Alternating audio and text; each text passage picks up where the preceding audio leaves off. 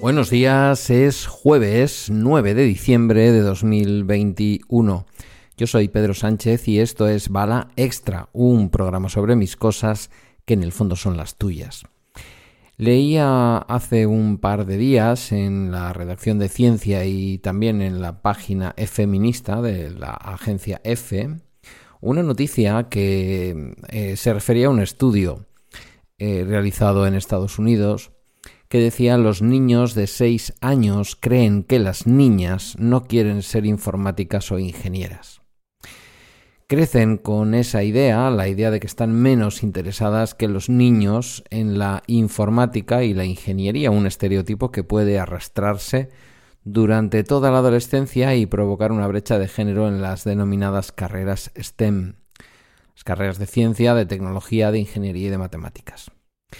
Es una investigación de la Universidad de Houston y de la Universidad de Washington, publicada en Proceedings of the National Academy of Sciences, que analiza las opiniones basadas en el género que tienen los niños y, los adolescentes sobre estos estudios de ciencia, tecnología, ingeniería y matemáticas. Es un estudio novedoso, a diferencia de lo que se había venido estudiando hasta ahora o del Em, del enfoque que se le había dado a este tipo de investigaciones sobre la brecha de género, porque hasta ahora se habían centrado en demostrar que los estereotipos estaban muy muy dirigidos o muy establecidos en la capacidad, en predeterminar quién es bueno o quién es malo en informática, en ingeniería, pero no habían tenido en cuenta qué pasa cuando esos estereotipos se basan en los intereses que los niños y niñas, en los adolescentes, tienen.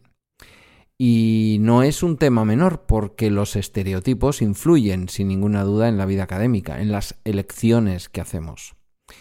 Y os lo digo yo, que bueno, de aquella manera llegué a una carrera completamente femenina o feminizada, lo que se dejó sentir, sobre todo en los primeros tiempos, bueno, y todavía hoy creo, en los salarios, eh, bueno, es, es, mm, esto es harina de otro costal, pero pero lo que quiero deciros es que mm, mm, uno llega a los estudios con la expectativa de si son unos estudios eh, de su género.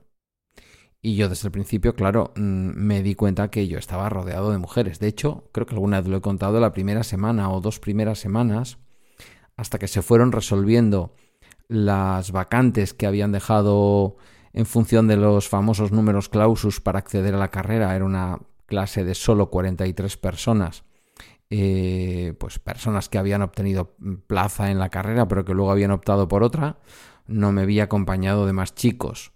Y no me vi acompañado además de la que entonces era mi novia y luego sería la, mi mujer y, o mi esposa o llamadle como queráis.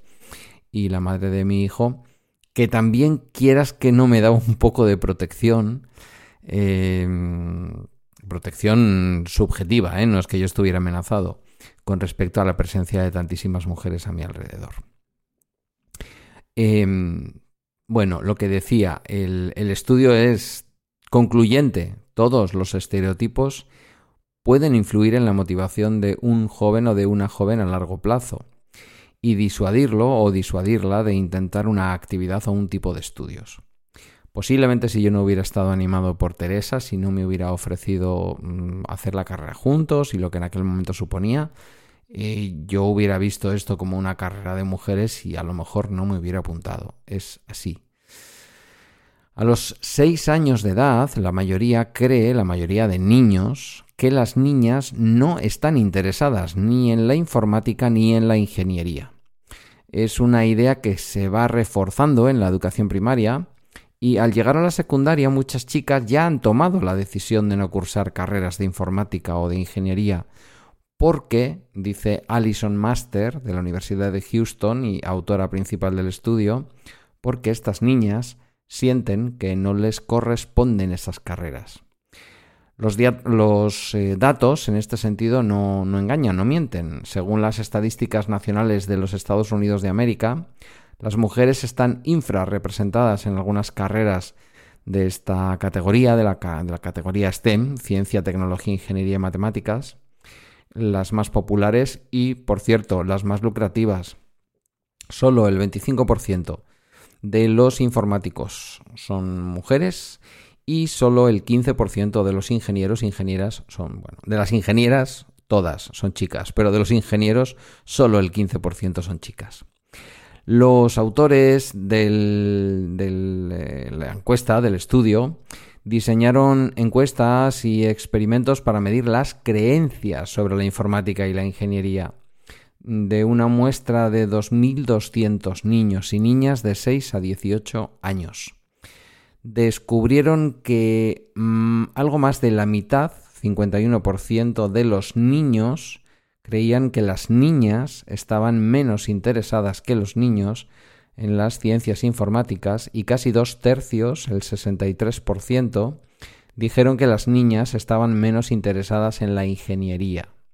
Solo el 14% de los niños dijo que las niñas están más interesadas que los niños en la informática y el 9% dijo que las niñas están más interesadas en la ingeniería. O sea, el estudio no es sobre niños y niñas, sino sobre niños exclusivamente. Después de toda esta investigación hicieron un experimento en el que los niños debían elegir entre dos actividades. Cuando se les decía previamente que las niñas estaban menos interesadas que los niños en hacer una prueba de informática, el 35% de ellas elegía hacerlo de las niñas. Pero cuando se les decía que niños y niñas estaban interesados por igual, el número de niñas que se animaban a hacer la prueba de informática subía del 35 al 65%. Ahí es donde está ese sesgo en función de las expectativas que tenemos a nuestro alrededor. De esa manera, eh, y aunque las encuestas evidentemente mostraban que los estereotipos de género giraban en torno al interés por la informática y la ingeniería, los experimentos prácticos demostraron que los estereotipos pueden afectar al sentido de pertenencia e influir en la motivación, influir en la elección que hacemos. Esto es una cosa que decía uno de los coautores del estudio, un profesor de la universidad, profesor e investigador de la Universidad de Washington, el señor Andrew Melchoff.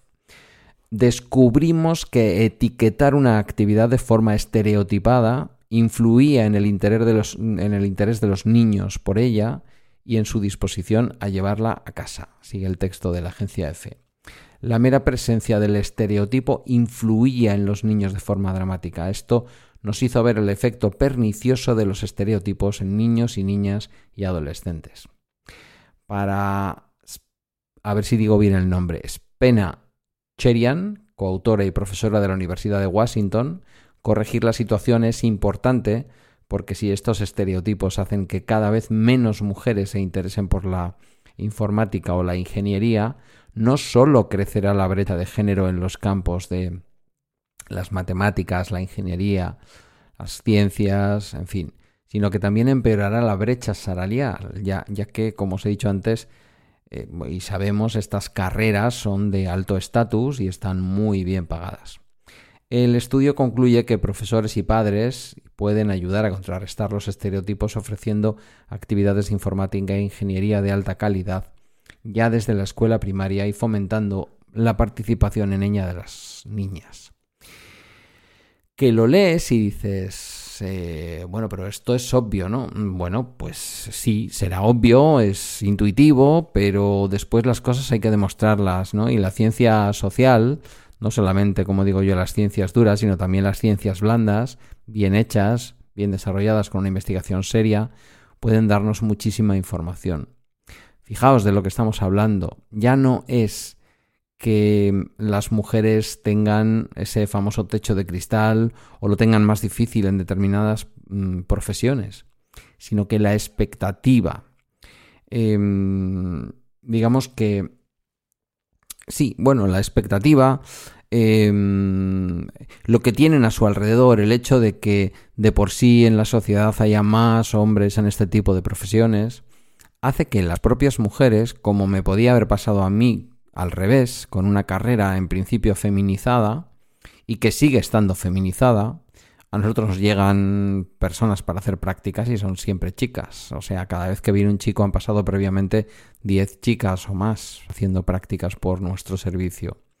por lo tanto sigue siendo una profesión netamente femenina.